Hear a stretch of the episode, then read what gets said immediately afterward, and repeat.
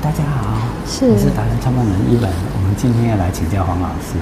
啊、呃，我很好奇一件事情，最近你一直 po 你跟小孩子之间的亲情的问题，所以我们今天这一集想要请教您说，嗯、呃，您跟小孩子的互动的部分。哦、然后呃，我觉得你很好玩的两你两个儿子很可爱，是两个儿子，他们对那个呃，你要不要拿点？对对对，就是您您怎么去带领他们去了解艺术相关？呃，我自己本身学艺术嘛，所以呢，我一直觉得说，在带小孩子的时候，是不是也可以把自己的所学能够带到孩子的身上？但其实小孩子他们会有自己的发展，所以要带入他们，其实不是这么容易。例如像我今天带他们去故宫参观故宫的特展，可能他们就会走跳到自己有兴趣的，然后噼里啪啦问，他不想听我讲。他会变得懒得听我讲，那或者说今天在家里面，我希望能够教他，哎，这个东西怎么画，那个东西要怎么画，他也不想听，因为他觉得他画的比我好，所以小朋友在在在艺术的方面，个人觉得啊，艺术家是天生的。就是好像现在有很多的行业，也许我们今天是做护士的、医生的，或者我们今天可能只是一个水电工，哪一天可能就开窍了吧？然后觉得说，哎，接触到艺术怎么那么开心跟愉快呢？于是他就立志成为艺术家。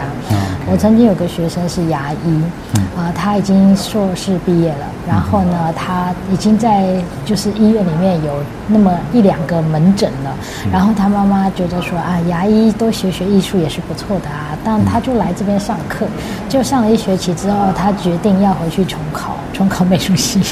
所以这样子，呃，妈妈我就很尴尬，我也不知道应该告诉他说啊，不要让他重考，还是怎么样？他已经毕业了，而且在已经在职业了。结果好好的一个儿子回头去念美术系了，好像都是我害的那种感觉。但实际上当然不是害他，是他那个年年纪突然开窍了。也许过个十年二十年，你突然听到了某一个名字，哎，好像很熟呢。那个就是艺术家，有没有？因为我们回头看，好多的艺术家是各行各业来的。马蒂斯也不是画家来的，所以这个个人觉得有的时候天生天养，顺其自然吧。那只是耳濡目染这个部分，我觉得很重要。嗯，啊，我们在研究很多的当代艺术家，像是梅沙杰啊，或者一些啊，毕卡索也都是。毕卡索他爸爸就是美术老师嘛，嗯，所以从五岁开始训练他。当然我没有兴趣这样的五岁就开始训练我儿子，是他喜欢画，我就给他安静的时间。对，所以我觉得最开心的是他能静能动。假如我今天在演讲或者外出上课的话，他可以自己坐在茶水间自己画画，或者自己跟自己玩，就玩两个小时，他就可以这样。那这个是我觉得唯一给我看到他好像能够专注的做他自己事情的一个一个方向，所以我知道他喜欢画画。那以外呢，其实我们真的不要教太多，只能给他，就是。好像好像无形当中，例如说，我们今天来就陪妈咪看画展吧。哦，你看看这个路边的花多美，你可以画给我吗？嗯、或者说走到哪里的时候，哎，这是当代艺术家，你不知道这张画多贵吗？嗯、你看人家画这样就可以那么贵，你回家也画一张吧。就是平常在日常生活当中，对话就是一直带入，一直带入，让他突然觉得，嗯，其实我也可以。然后那边又很难。或者说，或者说啊，我妈妈讲过啊，那就是梵谷嘛，就是这样，所以他就知道，慢慢累积，知道知道。但是我不是那种专业的，像我现在演讲啊，大家坐下来两个小时，好好的听，那那个小朋友是受不了的。对，小朋友是没办法这样子。是是。而且我发觉你的方式是鼓励大于责罚，因为我们一般家长都觉得，哦，你画的不好，你画的怎么样？因为送小孩子去学画画就这样子。那你你的基本上还是回到教育的本意哈，就是你会鼓励小孩子啊去接触。我在大学的时候，其实我有看过小朋友，就是那时候有当家教，后来到了儿童美术班去教，后来就出国念书了。然后出国念书之后，因为英国嘛，我接触了一些呃西班牙来的老师。那西班牙他们的专业就是儿童美术教育。哦。他的方式就是完全开放式，例如我给你这样一个空间，里面有所有的媒材。随便你高兴进来，你想干嘛就干嘛。你说不想画画也没关系，我有整墙的书，你随便挑，我也不会跟你一定要讲解，除非你有问题，你自己过来找我。是，对于小朋友是一种呃空间经营式那样的方式，让他有所选择。他要懂得选择嘛，对吧？对。然后呢，大学像我在英国念硕士，硕士的时候其实老师也不主动。对。你你不主动，他就当你不存在。嗯、这这种方式在台湾来说，我们不太适合。就是台湾总是觉得课堂到，老师就要到，老师就应该怎么样。啊。但实际上，在国外是你要见老师哦，那是很痛苦的事，因为老师见你一面啊，给你一叠的书单。念完了再说，我们又不是呃本科呃，应该讲说不是念原文书念的这么流畅的，对，所以你这样一叠书单，我第一个找得到书，第二个还要把它念完了，再告诉老师我的结论，要不然我干嘛去见老师，嗯、对吧？所以第一个学期我就觉得自己很妙，大概我只见老师两次，OK，其他见老师不算哦。因为老师觉得我英文差嘛，所以老师希望我每天早上能跟大家做一个早安汇报，早安汇报。所以在做早安汇报的时候呢，可能就告诉他我今天做了什么事，然后我对英国又发现了什么，有什么兴趣这样子。是，他好像把我当一个小朋友在教英文这样。但是其实老师也从这里面开始了解这个亚洲学生。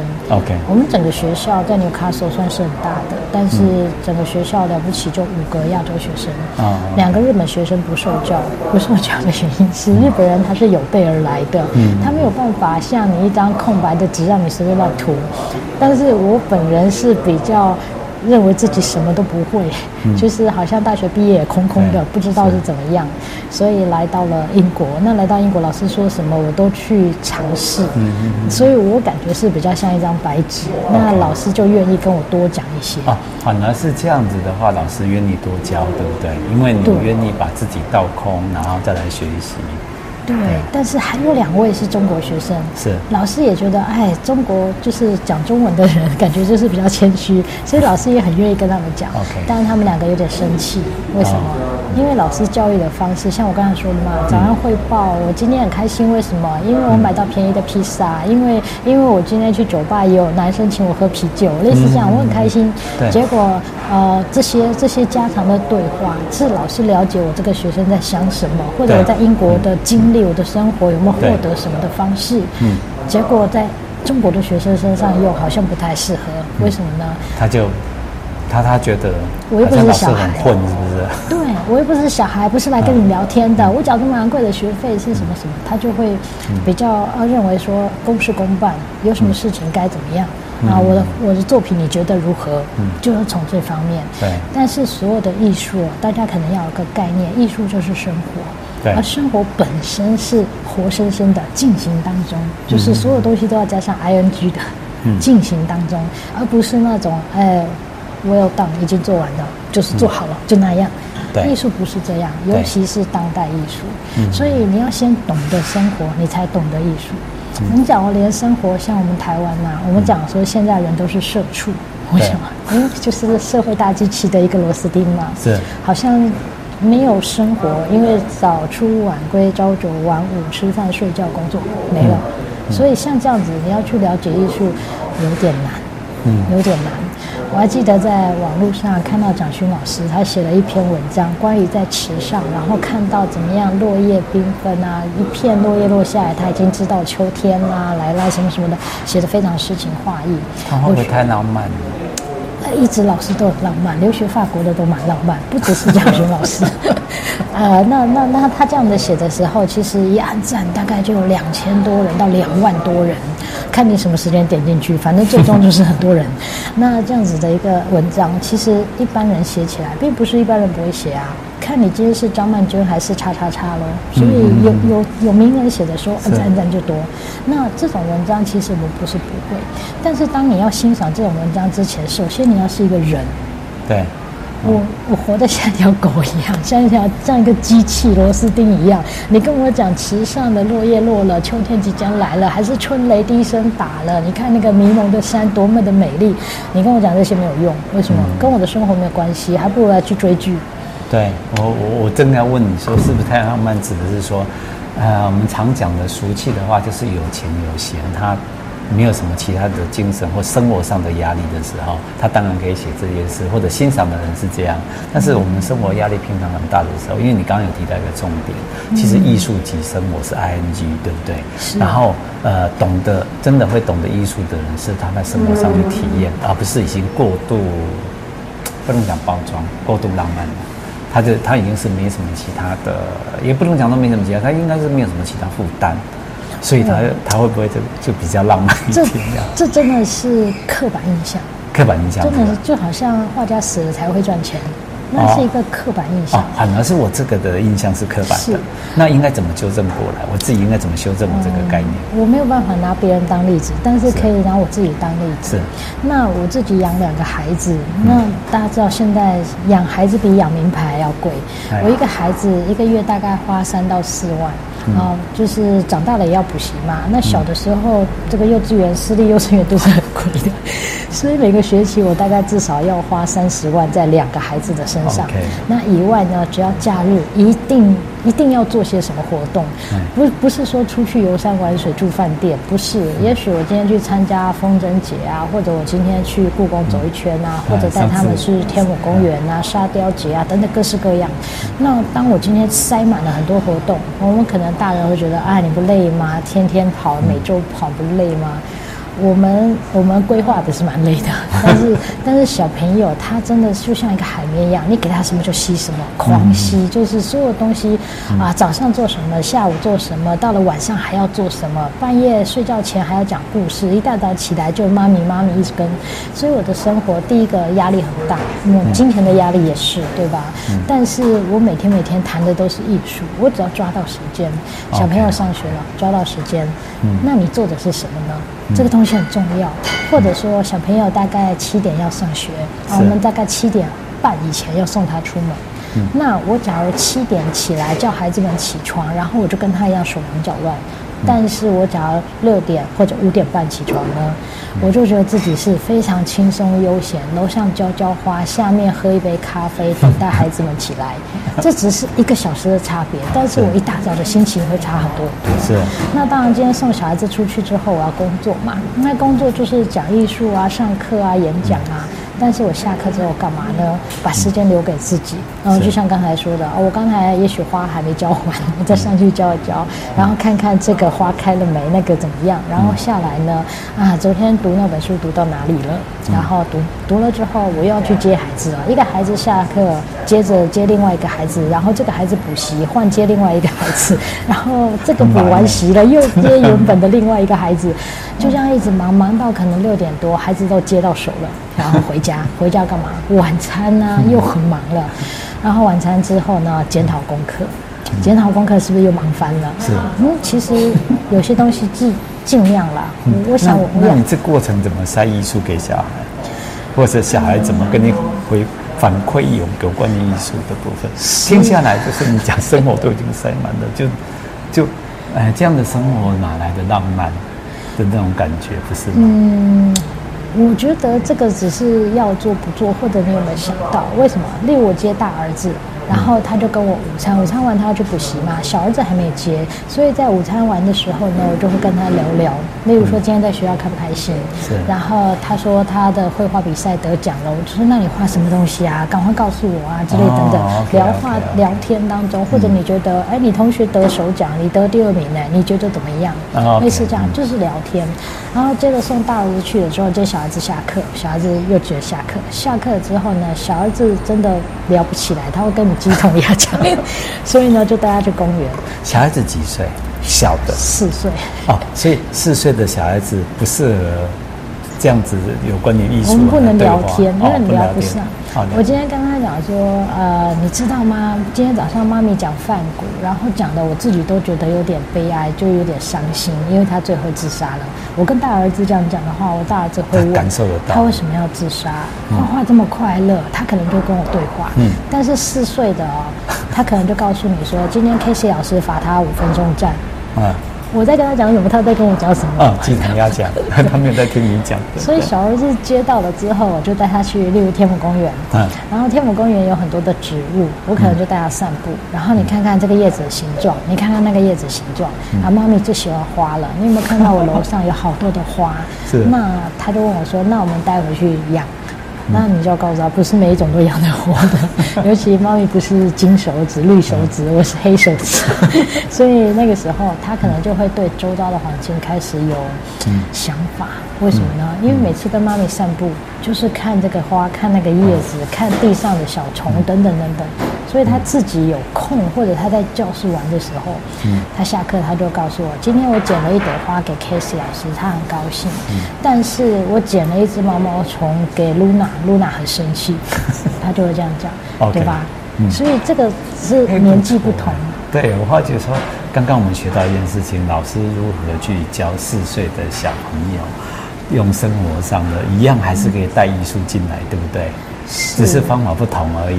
呃，对，这也是当妈之后才知道的。没有当妈的时候，我其实教儿童美术就觉得啊，尽量开放自由。嗯、但是家长会很不喜欢我这种老师，嗯、因为好像没有个美美的结果出来。OK，, okay. 实际上那个时间很重要，而不是结果很重要。嗯、所以回到刚才说，艺术它是生活 ING。所以呃，我没有时间，我很忙。但是这个小片段，那个小片段，你挤一挤都是有的。对。而在这个小片段里面，你做了什么？划手机。下一个小片段你在干嘛？追剧。在下一个小片段在干嘛？划手机聊天。那你就错过了好多好多，不是吗？嗯。哎，所以刚刚老师我我听下来的意思就是，其实小孩子让他像四岁的小孩子，你这样带带着他。看每个东西，看花、种花，然后妈咪喜欢什么东西，其实是内化，让他自己去经历、去内化，而不是他所展现出来的成果。我们因为像学音乐的，就一定要听他弹几首；画画的，一定要作品出来。其实并不是这样子。嗯，没有，是不是他画一半，他觉得兴致过了，过了就过了，兴之所至嘛，已经。这个很重要，大家要听下来。到了就好了，过了就过了，对不对？对，到了就好了。他已经 enjoy 了那段时间。嗯。其实我也会带他去呃博物馆画廊，但是台湾有的时候比较不允许，就像日本，日本不太允许。可是我到国外去的话，你带了一个小孩子，好像带了一张免死金牌一样。嗯。你知道台湾人出国啊，常常就是必须要显得自己有文化，所以第一个讲话小声，第二个呢，我们进美术馆绝对不要。跑啊，不能怎么样，又不能怎么样，只要一怎么样，就显得自己很没水准。嗯，其实这个这个标准是有的，但是但是我觉得不需要太刻意。嗯，为什么？像我带小朋友去到奇美好了，奇美很大嘛，对吧？嗯，然后他看这个很高兴，他就问我问题，那我就回答他。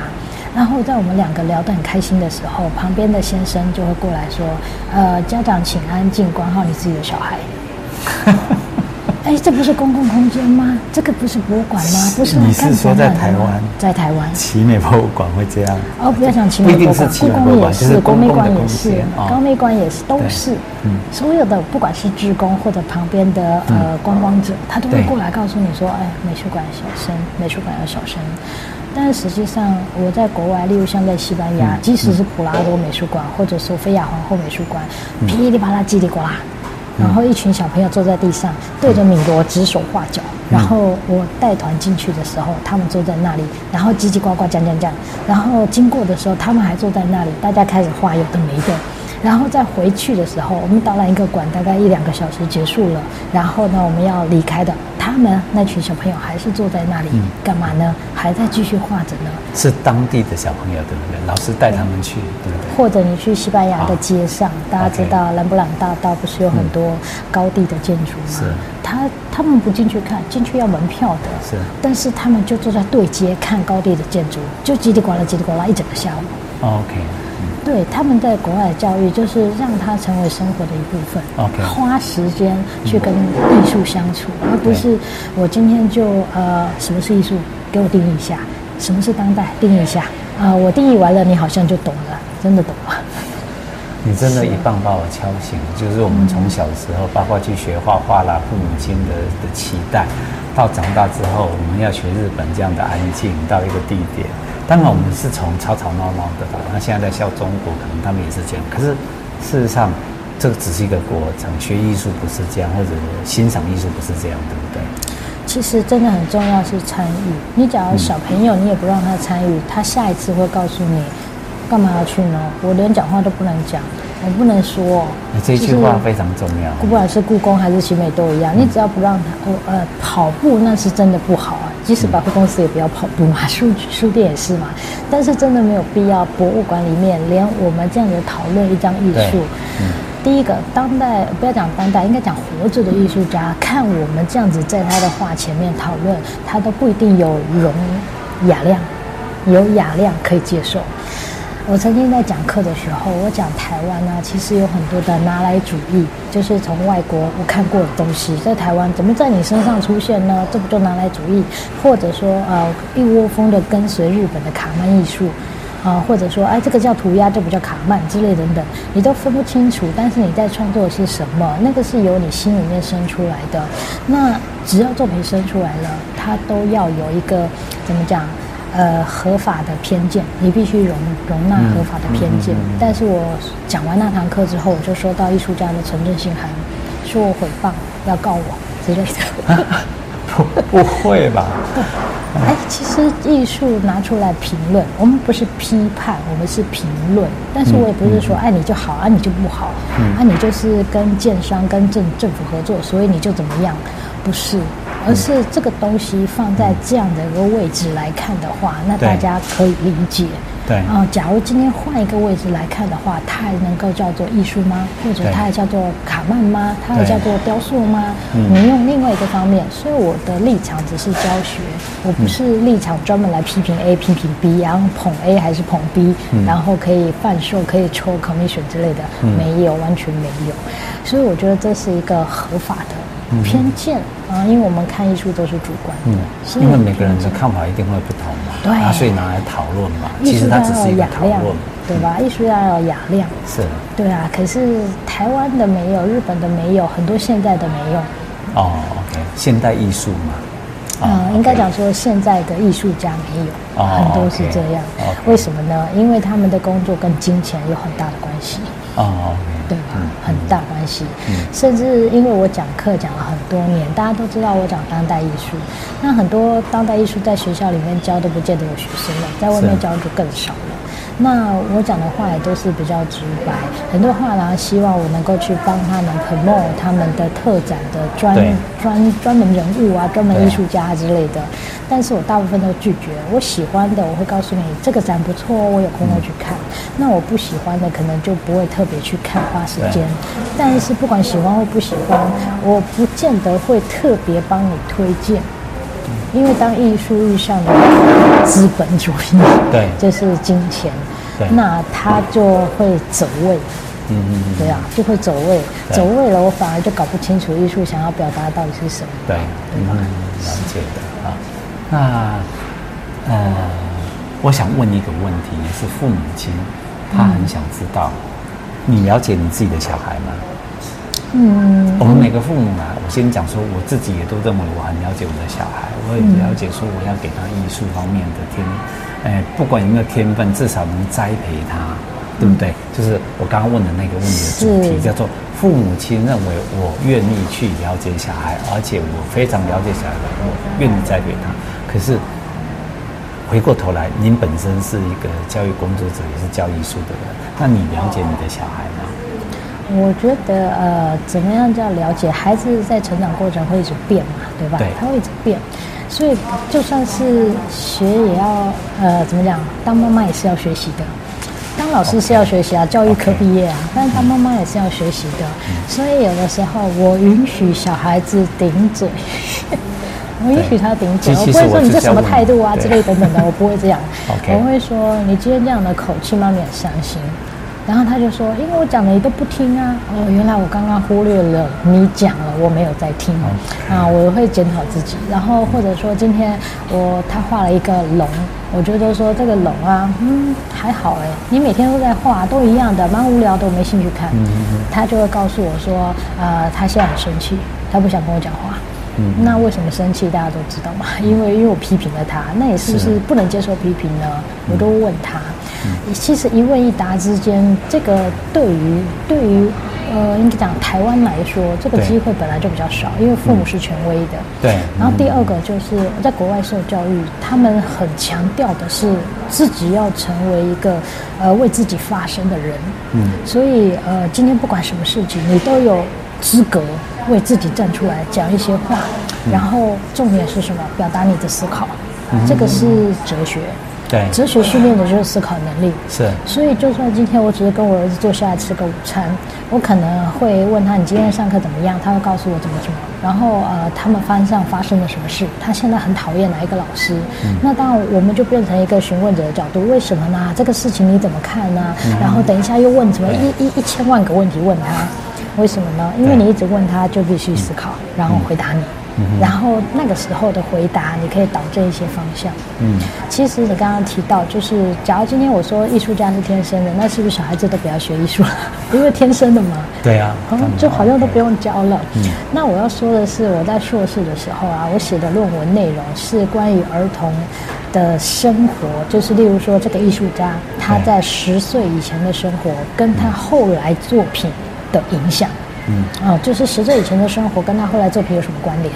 对。后来我研究了这么多艺术家，我发现很关联很大。哦.关联很大。当然我知道不能什么事都怪童年啦。假如你今天童年受欺负、霸凌，或者妈妈不理你，爱爸爸不爱你，那你早呃之后就会变成一个偏激的人，或者社会问题，类似像这样。没有，不是的。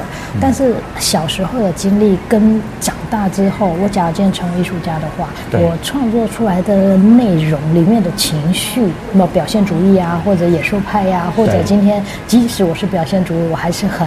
很很大的那种乐观正向的一个想法，类似这些，它的影响是很大的。是，所以我只能说啊，今天我们不是刻意去培养小朋友，而是与其去注重现在他大概有几科吧，国语、英文、数学、社会，嗯、类似像这样，与其去注重这几个科目，不如注重、嗯、第一个就是他多看这个世界，第二个运动很重要，是。啊，第三个，但是睡眠很重要，我们也知道，另外就是呃。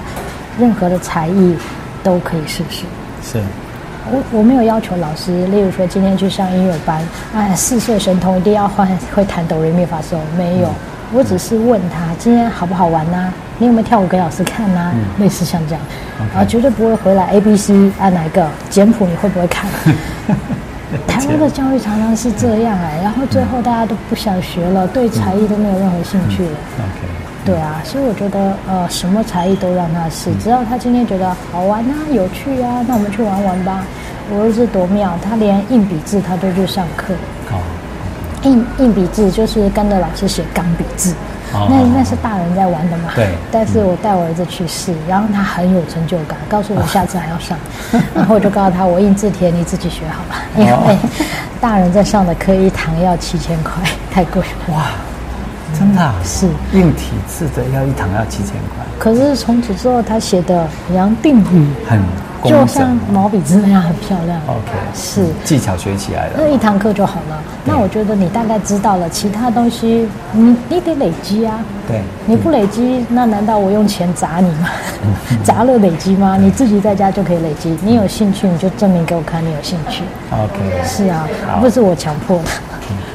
大家学起来了吗？今天的这一堂，我们要采访的就是这个主题。